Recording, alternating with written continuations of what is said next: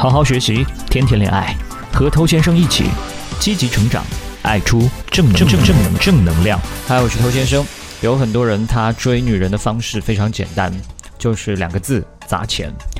甚至呢，有一些现在可能还不是那么有钱的朋友。他也在期待我某一天一夜暴富，然后用这种简单粗暴的方式砸他。这个可是这件事情真的是对的吗？肯花钱，它当然不是坏事，它可以体现出你的态度、你的诚意。那很多人在发展两性关系的时候，他的思维就像是做生意，他觉得我付出时间、付出了成本、付出了金钱等等，这样我就可以得到了。我的钱砸的越多，我得到的就越多。OK，那这种方式其实仔细想想，它问题蛮多的。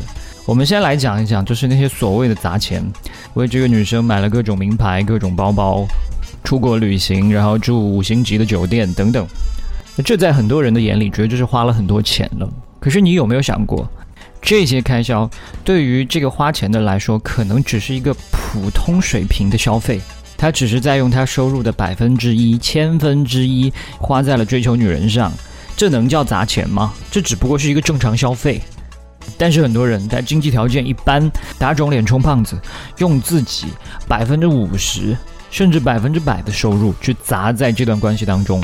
一开始的时候可能还可以应付，那慢慢的呢就开始支撑不住了。那到最后呢，反过来怪女人拜金，怪女人现实。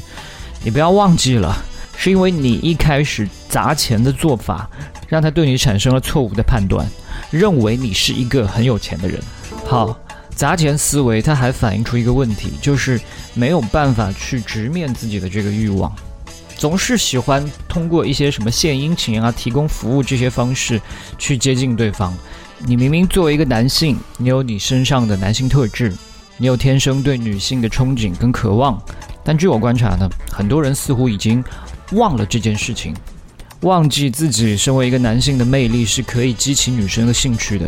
那么，当你越来越多的通过砸钱献殷勤的这种方式去对待一个女生，你的那些男性魅力会被隐藏的更好，更加不可能被女性看到。你固然可以用这种方式换来约会，换来更多的接触，但这些都是因为钱，而且砸来的人呢，往往都是拜金的人。当他遇到一个家底比你更厚、花钱更大方的金主。他就会另攀高枝了。所以第二点，我想提醒你的是，越没有魅力的人，越会喜欢通过砸钱这种方式对女生进行补偿。那这种方式用的越多呢，越会影响到你的魅力。我们在开头说了，很多人呢，他觉得谈恋爱就像是做生意。那你既然是生意，他就会有赚有亏。那当然，在付出的时候，他可能会讲，只要对方开心，我的付出都是无怨无悔的。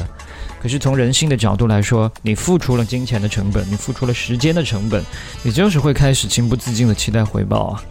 只要你没有获得自己期待的回报，或者感觉获得的回报不太对等，你自然就觉得亏了。有些人他砸了很多钱，最后连手都没有牵到，这样的案例比比皆是。如果你的心里面其实是会计较的，那你就不要在一开始的时候装的自己很豪迈。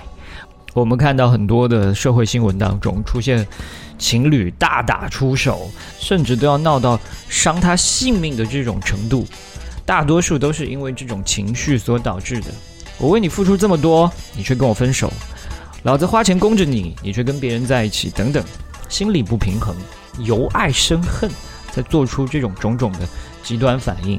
那这种斤斤计较的性格呢，是很难跟一个女人建立长期关系的。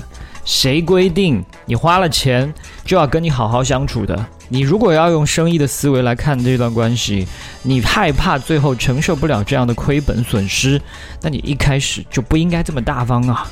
你更应该把这些钱砸在你自己的身上，投资你自己，获得价值，而不是用钱去购买约会的机会，去买对方给你的好反应。好，我们今天就聊到这。如果你喜欢我的节目的话呢，欢迎。关注订阅，以后在第一时间都可以听到我向你提供的价值。把节目分享给你身边的单身狗，就是对他最大的温柔。